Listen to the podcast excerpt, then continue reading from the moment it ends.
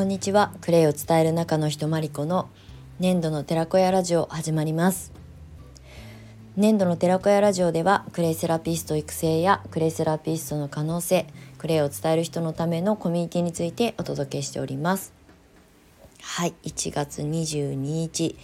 日曜日。えーと、今日はですねちょっと午前中からですね買い出しに出かけたりとかしてあの活動的に朝から動いていたのであのパソコンに向かったりこうやって収録配信に向かったりするのがお昼過ぎからのスタートになってしまったんですね。なので今日はちょっとゆっくりめのまあ日曜日なのでいいかなっていう感じで収録に臨んでおります。はい皆様日曜日いかがお過ごしでしょうか？もうねあの曜日関係なく生活しているのでうんまあ今日ねちょっと買い出しっていうか食材をねあの買いに行ったスーパーですごい人がいっぱいで混んでるなと思ったらそうだ日曜日だった と思ってあのまあ私が今住んでる茨城県笠間市で、まあ、よく使うのがイオンなんですねスーパーあの大型のスーパーですよね。でまあそこで買うものって私は決まってるんですけど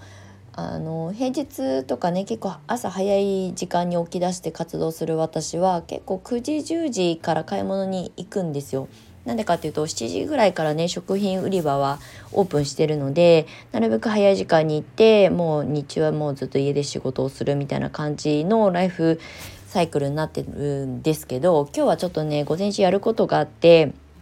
お風呂に入ったりとかしてのんびりしてたらあっという間にお昼になっちゃって慌てて出かけたらすごい人混みでしたっていう。であまああのあまりね、えーと、週末買い物に出かけたりとか観光地に出かけたりとか全く今しないのであまりというか全くしないので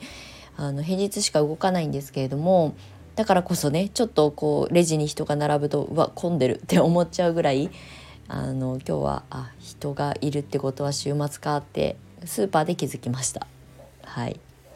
なんか曜日は気にせず生きてるっていうか昨日土曜日だったことも分かってるし今日日曜日っていう曜日はちゃんと認識してるんですけどあそうだ週末は人が出るんだなっていうことを 今日久しぶりにねまた再確認しましたというどうでもいいあの冒頭のお話なんですけれどもえっ、ー、と今日はね、まあ、日曜日なのでゆるくお話ししたいなと思うんですが昨日上げた収録の、えー、タイトルがまあ、あのすごくシンプルにクレイを伝えていくっていう方法のことをね、まあ、コラボだったりとかもそうだし私がやってきたそのクレイの歯磨き粉を愛してやまないっていうことをね伝えるワークショップやってきたよってお話をねあのザザザとさせていただいたんですけれども今日はうんとまあ気をてらわずに最初特にスタートアップの時はね気をてらわずにまあなんかノウハウにマニュアルブックにのっとってまずは伝えてみるっていうことをやってみた方がいいよってお話をしようかなと思います。あの私があの教室をねさせていただいてて通ってくださる生徒さんの中で卒業生の中でビジネスコンサルの方をね今まで申し込んで受けてくださった方が、まあ、何人もいらっしゃるんですけれどもただまあクレイセラピーは、うん、私が独立した約10年近く前と、まあ、10年後の今はクレイっていうもののなんか市場がねどんどんこう拡大してきて知られることが増えてきてクレイを使ったことがある人も増えてきて、まあ、愛用者も増えてねなのでやっぱり伝える、まあ、中身というかねあのコンテンツを変えていく必要があるよっていうことはコンサルの上ではお話をするんですよね。やっぱりもう埋もれないように競合がまあ少なからずも10年前に比べたら今の方がいるのでだから埋もれないようにオリジナルなものをあの生み出していこうねってことは、まあ、アドバイスとしてさせてもらうんですがそれをねあまりにもあの最初に受け取りすぎてじゃあ人と違うことしなきゃいけないんじゃないかっていうふうにどうしてもね頭先行で考えがちな人っていうのはそこに陥りやすいんですよね。でも私は同時にあの基本は大事だからねっっていうことはちゃんと伝えているつもりです。例えばクレセラピスト養成講座の中でお勉強するあのカリキュラムの中でお勉強するクラフトがいくつも形があるんですけれども、まあ、その中で私はドハマりしたのが歯磨き粉だったりとかあとクレーバスのま有効性だったりとかっていうところに特化して今までワークショップをやってきたよってこともきちんとあのお話基礎的なこと基本的なことはちゃんと抑えながらオリジナルを生み出していこうねっていうあの体でお話をしてるんですけれども。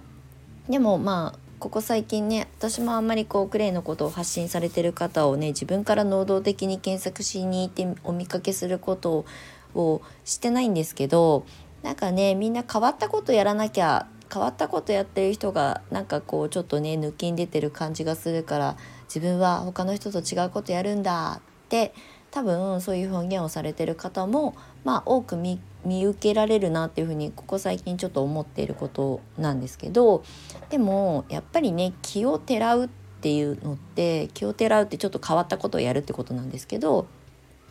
その前にやっぱベースとなる基本的なことが抑えられてないのに気をてらったことやったら多分足元がちゃんと土台が作られてない状態でやり始めるから転ぶんですよね。うまくいかないことがたくさん生まれてくる。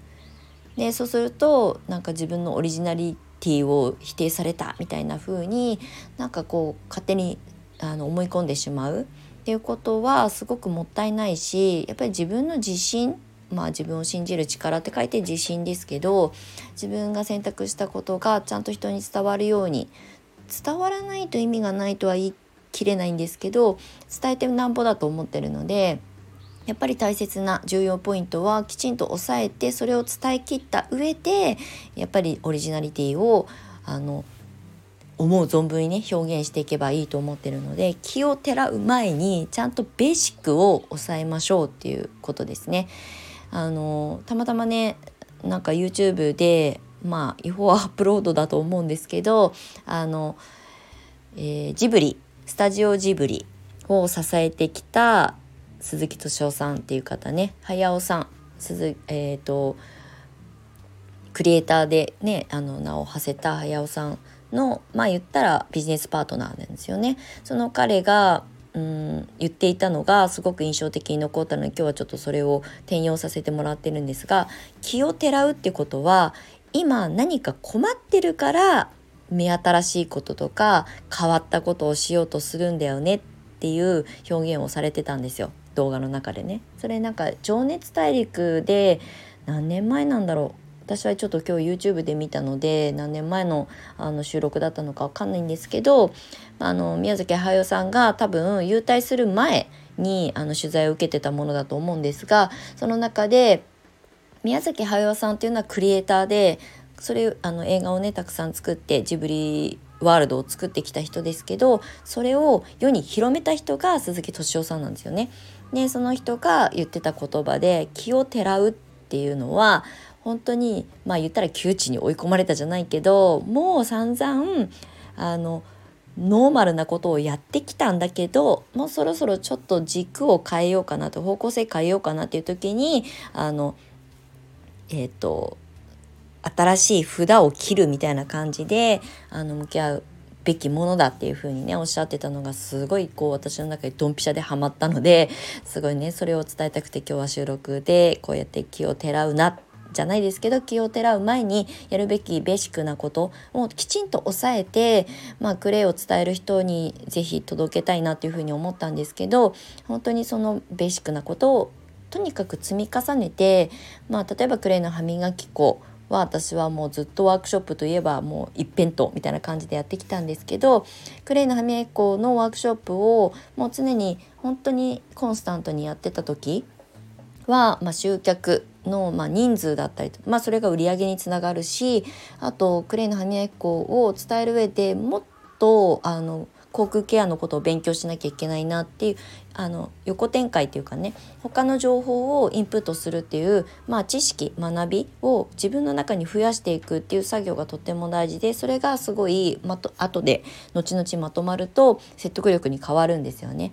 なので私はクレイの歯磨き粉でどれだけワークショップを続けていけるかとかあのクレイの歯磨き粉だけでどれだけ集客ができるか、まあ、それは統計も取りたかったしそれは私は結構数字って大事だと思ってるのであの数字って嘘をつかないから人がどれだけ興味を持ってもらえるかっていうことをやり続けないとその集計って取れないんですよね。数字はあの統計取れないのでそれをやった上でじゃあ次はうんとちょっとマニアックなことをワークショップにしようかなとか。えー、私は今はもうちょっとあんまり得意じゃないからやってないけどクレイコスメみたいなね。まあなんか女性にこう興味を持ってもらいやすいだろうなっていう、まあ、ファンデーションのワークショップとかに展開してみようかなとか。クレイクッキングとかっていうワークショップを自分で作ってみようかなっていうふうに発生していったんですよね。なので私の軸はベース土台は今もワークショップやってって誰かに頼まれたら歯磨き粉しかやらないと思います。しかっていうか歯磨き粉が好きだからクレイの歯磨き粉と、まあ、クレイバスの魅力を伝えるワークショップしかきっとやらないだろうなと思うぐらい、まあ、やってきたからこその自信だったりとかうん皆さんに届けた上でみんながすごく喜んでくれる形だろうなっていうことが数を経験したからこそ分かっていることなので多分そこに特化すると思います私はね。そう。だから気をてらうっていうことは今何か窮地に追い込まれていたりとか変化を、まあ、生み出さなきゃいけない時にあの採用する方法だと、まあ、向き合い方だと思うので気をてらう前にやるべきことべきっていうかやった方がいいことっていうのはとにかくベースを抑えるっていう、まあ、それがやっぱりねあの植物野菜とかもそうですけどちゃんと土がならされた状態のねすごく整ったところでねあの植物を育てていくといつも常にこうある程度安定したあの生産物というかねあの野菜だったり果物がなると思うのと一緒だと思うので私はやっぱりベースを整える。習ったものをまずは習ったまんま人にアウトプットする、ね、それを受け取ってくださる方からフィードバックをもらう。てそこに反省点が必ずあるので自分では気づけないことを教えてもらえるのでそれを改善しながら同じことをとにかく繰り返すっていうことがとっても大事だよっていうことを、まあ、今日はあの、えー、鈴木敏夫さんあのスタジオジブリを支えたあのまあ、人生の大先輩の言葉がすごく刺さったのでそれをちょっとあの転用させていただきながらこんなお話をさせていただきました。はい、気をてらうってかっこいいけどね新しいこととか人と違うことやりたいし私もそういうタイプなので天の天の弱だからねだけどやっぱり土台はちゃんとドンとね あの揺るぎない土台を作った上でないとその気をてらったものもまあ折れちゃうんですよね。まあ、心もそうだし、まあ、物理的なところもコンテンツの弱さにもつながっていくと思うのでそういったところをねちゃんと補強するためには土台気をてらわずにベーシックなことからまずはコツコツ積み上げていくだって野菜を育てる土だってもう一長一短では絶対できないんですよね農薬を使った土を本当に無農薬で育てる土に育て直すためには何年も何年もかかるわけですよ。っていうことも自然の摂理の中から学んでいくとまあこのあの私が今日お話ししてることは、うん、理解していただきやすいかなとは思います。はいということであの気をてらうなっていう話をねさせていただきましたがまああの新しいことをねチャレンジして組み立てていくっていうことはとっても大事だし変化をちゃんとそれを自分で受容していける人だから私はすごくあの肯定的にもちろんポジティブに捉えてるんですけどその前にやることあるよねっていうことを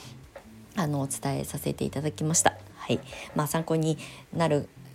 かどうか分かりませんけれども、うん、なんかこう始めたんだけどグラグラしてるとか始めたんだけどなんかね